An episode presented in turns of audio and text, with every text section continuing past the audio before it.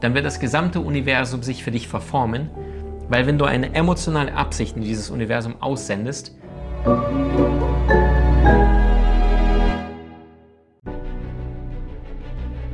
Willkommen bei dem Podcast von Die Köpfe der Genies. Mein Name ist Maxim Mankewitsch und in diesem Podcast lassen wir die größten Genies aus dem Grabau verstehen und präsentieren dir das spannende Erfolgswissen der Neuzeit.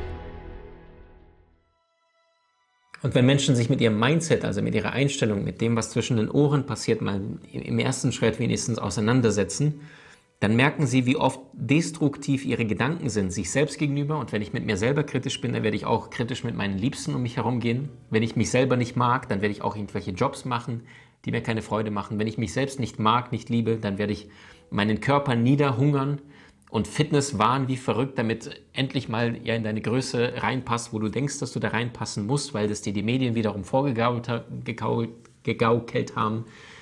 Ähm, oder du in deiner Beziehung die ganze Zeit das Gefühl hast, äh, mein Partner ist so und so und so, weil du selbst nicht in der, in der Liebe bist. Und die Menschen, die in der Liebe sind, die sehen auch Liebe im Außen.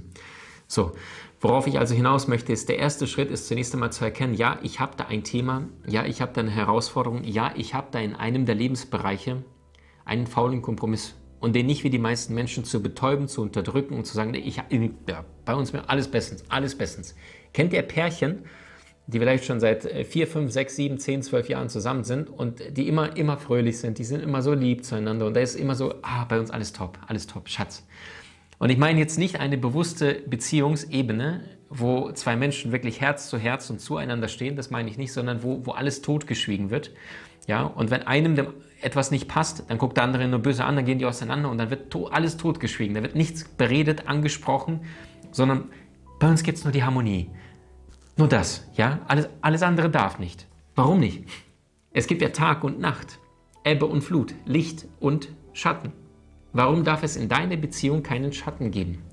Warum darf es in deiner Beziehung nicht unangenehme Dinge angesprochen werden und reflektiert werden, um zu lernen, um die Lücke zu schließen, die vielleicht durch den letzten Konflikt, durch die letzte Auseinandersetzung in deiner Partnerschaft entstanden ist? Und die Antwort ist, weil es nicht bequem ist.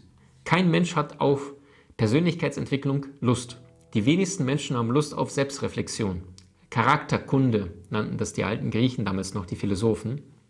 Da ging es um die Lehre, an der eigenen Persönlichkeit, an einem eigenen Charakter äh, des Menschen zu arbeiten. Aristoteles hat damals schon gesagt, es gibt in der Rhetorik diese drei äh, Ethos, Logos und Pathos. Pathos waren die Emotionen, also jemand mitzureißen. Logos waren die Sachargumente, ja, Zahlen, Daten, Fakten.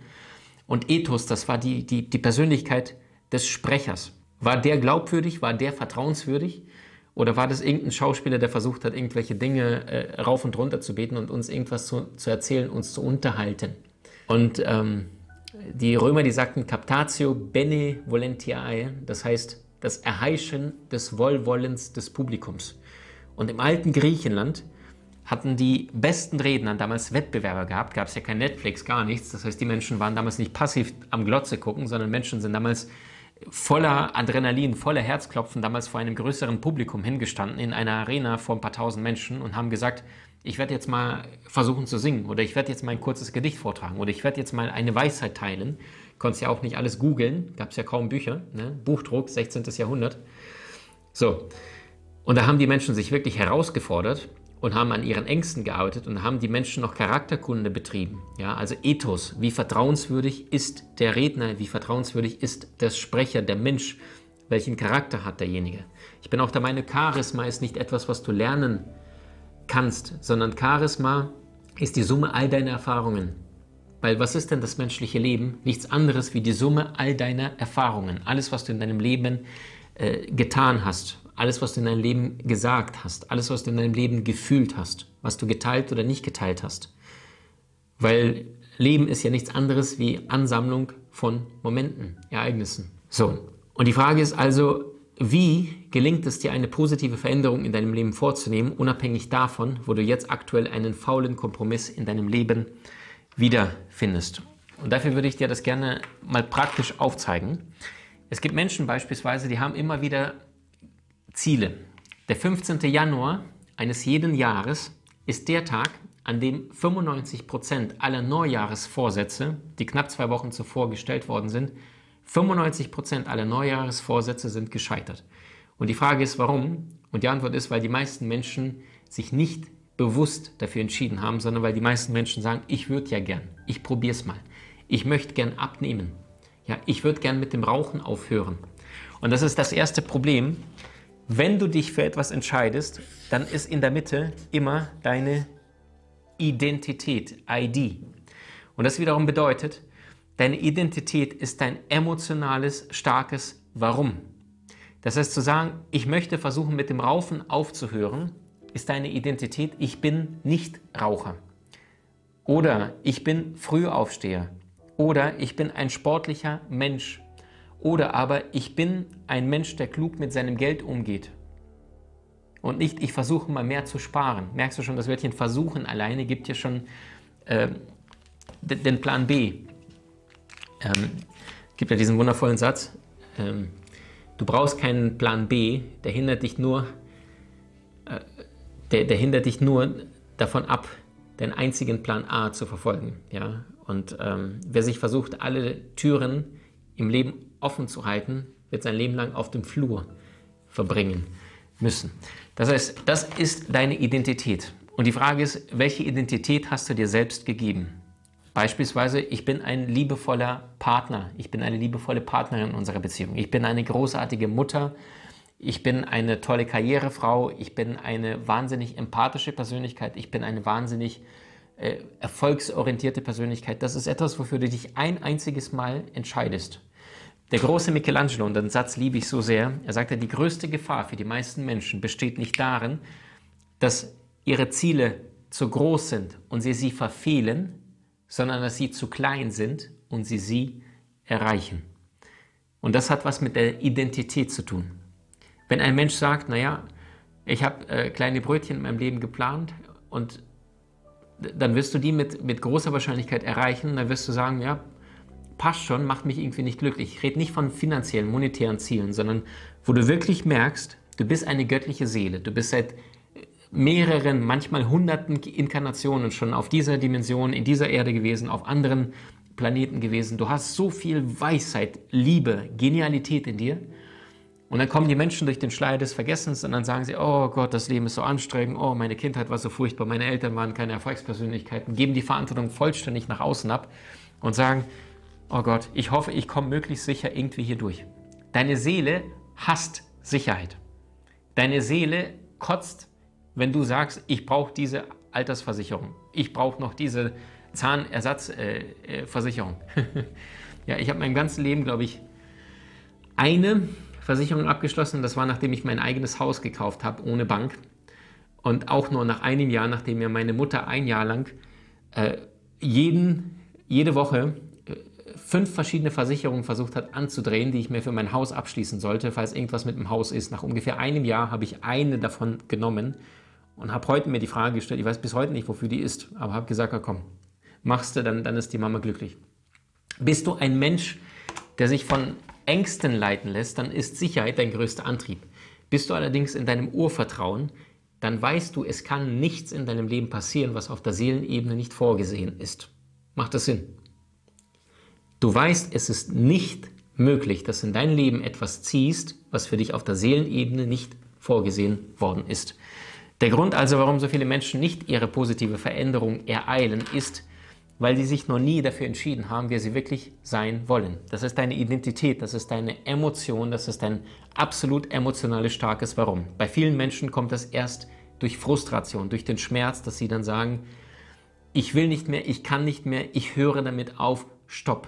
Nie wieder in dieser ähm, Beziehung, wo vielleicht da die ganze Zeit nur Gift stattgefunden hat, dass Menschen sagen, nie wieder diesen Job, wo ich mich permanent verstellen musste, wo ich Maske tragen musste, wo die ganzen Kollegen mich gemobbt haben oder ähnliches, dann, dann entscheiden sich Menschen in einem emotionalen, starken Moment für eine neue Identität, dass sie sagen, nie wieder, Punkt.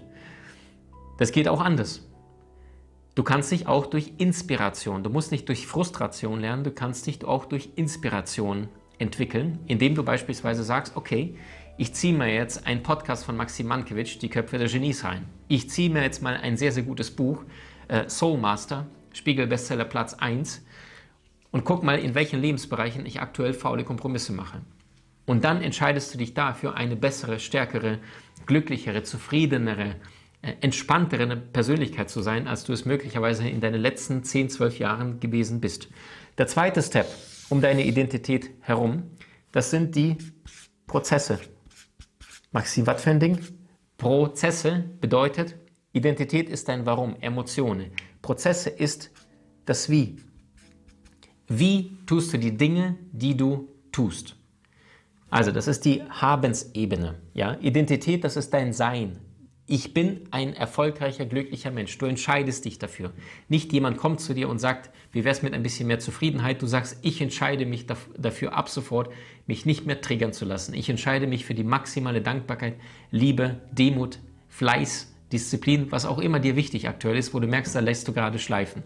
So, zweiter Step, wie laufen die Dinge in deinem Leben? Prozesse. Das heißt, wie machst du die Dinge? Ein Mensch, der sagt, ich versuche mit dem Rauchen aufzuhören, der sagt, ich versuche. Genauso machst du die Dinge auch. Ein Mensch, der sagt, meine Identität, ich bin nicht Raucher, der versucht es nicht, er berührt die Zigarette nicht. Er kriegt das Kotzen, wenn er eine Zigarette auf drei Meter Entfernung bei einem anderen Menschen in der, in der Schachtel sieht, während der gerade die rausnimmt, weil er sagt, no way, das ist nicht mehr meine Persönlichkeit. Oft bei emotionalen Momenten, dass Menschen ihre Identität verändern, weil sie plötzlich vielleicht ähm, Studien belegen, ja, ich glaube, noch vor 20 Jahren haben die gesagt, jeder vierte Krebs, bekommt Krebs, jeder vierte Raucher. Äh, die neuesten Ergebnisse vor zehn Jahren waren, jeder dritte, und mittlerweile gehen die Studien, Langzeitstudien, hatten wir ja vorher keine, gehen dahin, dass mittlerweile fast jeder zweite Krebs bekommt, der freiwillig raucht. Ist nur eine Frage von Zeit. So, wenn du das jetzt gerade hörst und denkst, wow, Maxim, das war der Arschtritt des Universums, oder vielleicht jemand in deiner Familie ist, dass du ihm dieses Video zeigen magst, ja, dass dieser Mensch dieses Video jetzt vielleicht sieht, Inspiration bekommt und sagt, ich will nicht Krebs kriegen, einer von zwei bekommt es, habe ich wirklich Lust drauf oder ist es nur eine alte Angewohnheit, lästige alte Angewohnheit, die ich jetzt über Bord werfen möchte und ab heute nicht Raucher bin? Das heißt, dann tut der Mensch das nicht mehr, seine Prozesse, also die Art und Weise, wie diese Dinge gehandhabt werden, er hört sofort damit auf und auf der dritten Ebene bekommt er entsprechend ein Ergebnis. Und Ergebnisse ist das was? Deine Identität ist dein emotionales Warum. Warum willst du, was du willst im Leben?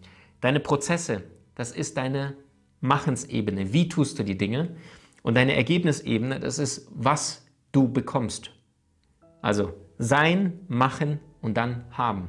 Und viele Menschen in unserer Welt, und das ist das Perverse in unserer Zeit, viele Menschen haben von Anfang an gelernt, du musst ja erst was haben, du musst erst dir ein Haus auf Pump kaufen, damit du etwas wert bist. Du musst ja andere irgendwie beeindrucken, indem du irgendwelche teure Kleidung kaufst, Prozesse, also aber die meisten Menschen haben verlernt, ihre Seinsebene, ihre Identität sich anzuschauen und sich die Frage zu stellen, wer bin ich denn wirklich in dieser Inkarnation auf der Seelenebene? Wie bin ich denn damit gemeint? Ja, was habe ich mir vorgenommen in diesem Leben? Und weil die meisten Menschen sich nicht die wesentlichen Fragen des Lebens stellen, verlaufen die sich mit der Zeit, suchen, versuchen, probieren, studieren, und stellen sich nicht ein einziges Mal die wichtigste Frage ihres Lebens. Wer bin ich wirklich? Warum bin ich wirklich hier? Und was ist der eine nächste logische oder emotional logische spirituelle Schritt? Nur ein einziger. Und weißt du was? Dann wird das gesamte Universum sich für dich verformen, weil wenn du eine emotionale Absicht in dieses Universum aussendest, dann wird dieses Vakuum gefüllt. Dann wird diese Lücke plötzlich geschlossen, weil du eine absolute, kraftvolle, starke emotionale Absicht ähm, entsprechend den ersten Schritt gegangen bist. Und viele Menschen sind nicht bereit, diesen einen ersten Schritt zu gehen. Und das ist der Grund, warum so viele Menschen auf dieser Allee des Bedauerns wiederfinden, weil sie dann irgendwann mit der Zeit älter werden und merken, sie haben immer weniger Lebensenergie, die passen sich irgendwelchen alten Gewohnheiten an, sie haben ein Umfeld, was auch nicht besonders liebevoll oder erfolgsversprechend oder bewusst ist und dann sagen sie, ja gut, ich bin wenigstens nicht einsam, ich habe hier Freunde, aber eigentlich darf ich meine ganze Wahrheit vor ihnen nicht reden, aber ich will auch nicht alleine sein. Du bist nicht allein. Du lebst in einem hochmodernen Alter, wo sehr bewusste, sehr liebevolle, sehr spirituelle Menschen sind.